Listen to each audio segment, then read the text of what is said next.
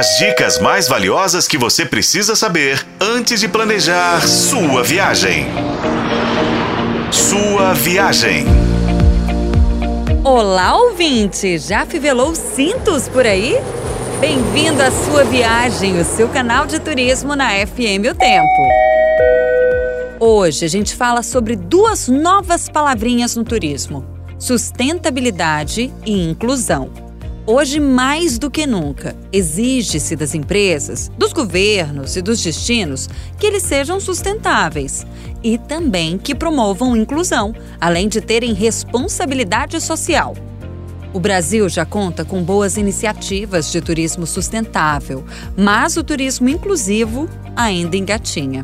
Há ações pontuais em destinos, no turismo de aventura, em atrações. Falta uma política mais incisiva de inclusão o governo federal lançou o programa Turismo Acessível em 2012, mas ele avançou pouco nesses últimos 12 anos. Quando se fala em portador de deficiência, se pensa em quem tem dificuldade de locomoção, o cadeirante. Mas existe outro público que precisa ser beneficiado: o deficiente visual, o surdo-mudo, o autista, a pessoa com nanismo, o idoso, o obeso, o homossexual o negro, aqueles que tenham algum transtorno mental e fobias. Desse grupo que eu citei, o segmento LGBTQIA+, é o que mais avançou em termos de direito e inclusão, porque é mais organizado. Uma pesquisa recente do Ministério do Turismo revelou que 53% dos turistas com deficiência deixaram de viajar para algum destino por falta de acessibilidade. É um número muito alto.